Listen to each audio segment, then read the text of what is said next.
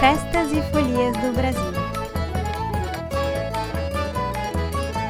Oi, pessoal! Na época dos festejos juninos e julinos, no nosso país acontecem festas em todo lugar e existem muitos tipos de música. Hoje a gente vai falar sobre o cacuriá, nosso último episódio das festas e folias do Brasil. Vai entrando! Jabuti sabe ler, não sabe escrever, é no pau, não sabe descer.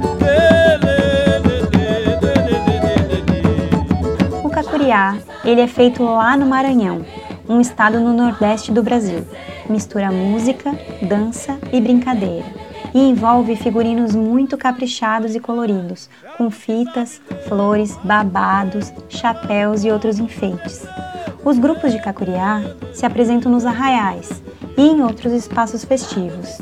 O cacuriá foi inventado pelas caixeiras do divino, que são as mulheres que tocam um instrumento chamado caixa, que é um tambor feito de madeira, de forma artesanal, com couro. Ele tem um som grave e é utilizado então nas festas do Divino Espírito Santo.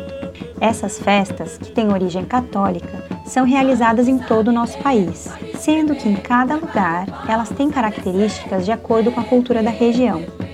No Maranhão, a festa do Divino possui grande participação das mulheres e também tem uma ligação com a religiosidade africana. Quando diferentes religiões se misturam, a gente dá o nome de sincretismo religioso.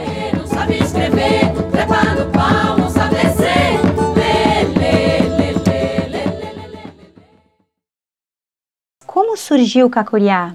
Bom, depois de terminadas as obrigações religiosas com a festa do Divino Espírito Santo, as caixeiras sentiam vontade de brincar, festejar e tocar outros ritmos nas suas caixas, não ligadas à festa da religião.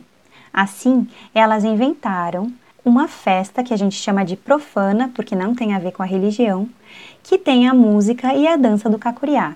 Elas brincam com os temas do cotidiano, com animais e com as pessoas que estão em volta. Quem comanda as brincadeiras e os grupos de cacuriá são as mulheres, geralmente as caixeiras. Eu sou, eu sou, eu sou, eu sou jacaré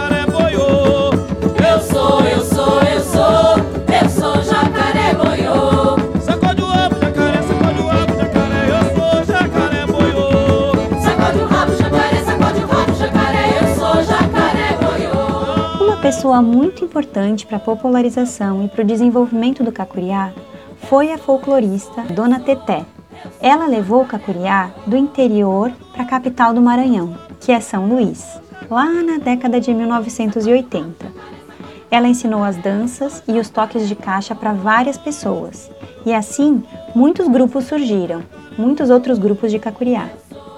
Várias composições feitas por Dona Teté ficaram muito famosas, assim como as coreografias, que são conhecidas e reproduzidas pelos vários grupos de cacuriá que existem no Maranhão.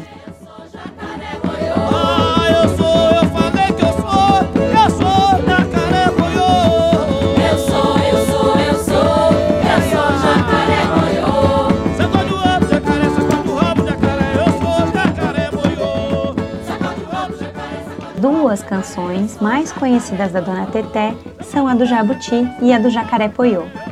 Como elas são bem curtinhas, geralmente elas são cantadas juntas, uma depois da outra.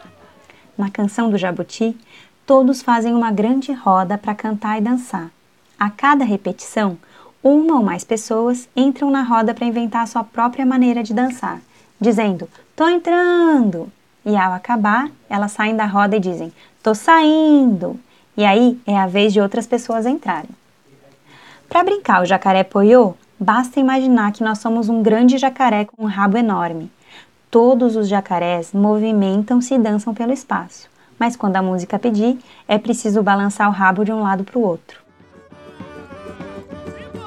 A dona Teté trabalhava como empregada doméstica desde os 12 anos de idade e por isso ela não pôde frequentar a escola. Ela foi autodidata, que é como a gente chama quem estuda e aprende as coisas sozinha, por sua conta. Ela contou que aprendeu a cantar e a tocar caixa olhando e escutando. Essa é a forma como muitas pessoas aprendem em manifestações populares, como aquelas que a gente já estudou aqui.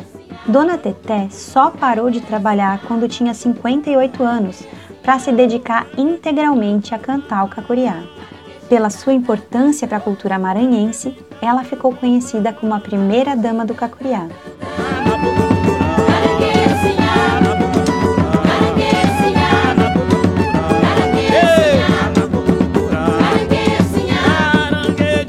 O grupo Cacuriá de Dona Teté se mantém em atividade, sendo o mais requisitado de São Luís.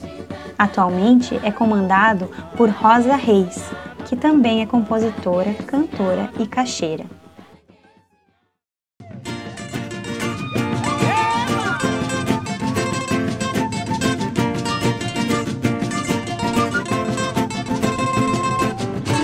Passarinho verde, bateu asa pra voar, bate as asas e abre o bico pra cantar cacuriá. Passarinho verde, bateu asa pra voar, bate as asas e abre o bico pra cantar cacuriá. Passarinho verde, bateu asa pra voar, bate as asas e abre o bico pra cantar cacuriá. Assim como acontece em muitas manifestações populares, no Cacuriá a música e a dança caminham sempre juntas. É só alguém começar a cantar que as pessoas saem dançando.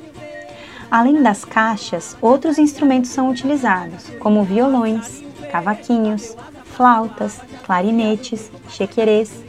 Cada grupo utiliza os instrumentos de acordo com a sua realidade, sendo que dá para brincar com cacuriá mesmo que você só tenha uma caixa. Além das canções conhecidas da Dona Teté e as de tradição oral, os grupos de cacuriá também inventam as suas próprias músicas e coreografias, que ensaiam durante todo o ano para se apresentar nas festas juninas. Cacuriá. Passarinho verde, bateu asa pra voar, bate as asas e abre o bico pra cantar cacuriá. Ai minha gente, eu vou me embora, eu não posso mais ficar, vou levando meu povo pra dançar no outro lugar. Existe muita liberdade para inventar as coreografias de cacuriá, sendo que a principal característica é o rebolado dos quadris e a alegria. Tudo depende do que diz a letra da música, e fica ainda mais legal se todos cantarem juntos. Passarinho Verde é um cacuriá bastante conhecido. Quem está cantando é Rosa Reis. Os brincantes dançam imitando o bater das asas de um passarinho. E todos cantam juntos no refrão. Se eu soubesse que era assim, eu tinha me preparado com minha casa varrida, meu cabelo pentear. Passarinho verde, bateu asa pra voar, bate as asas e abre o bico pra cantar cacuriá. Passarinho verde, bateu asa pra voar, bate as asas e abre o bico pra cantar A atividade dessa semana vai ser brincar de copos com cacuriá. Vejam os vídeos de como tocar copuriá. Espero que vocês se divirtam essa semana e a gente se vê na semana que vem. Um abraço!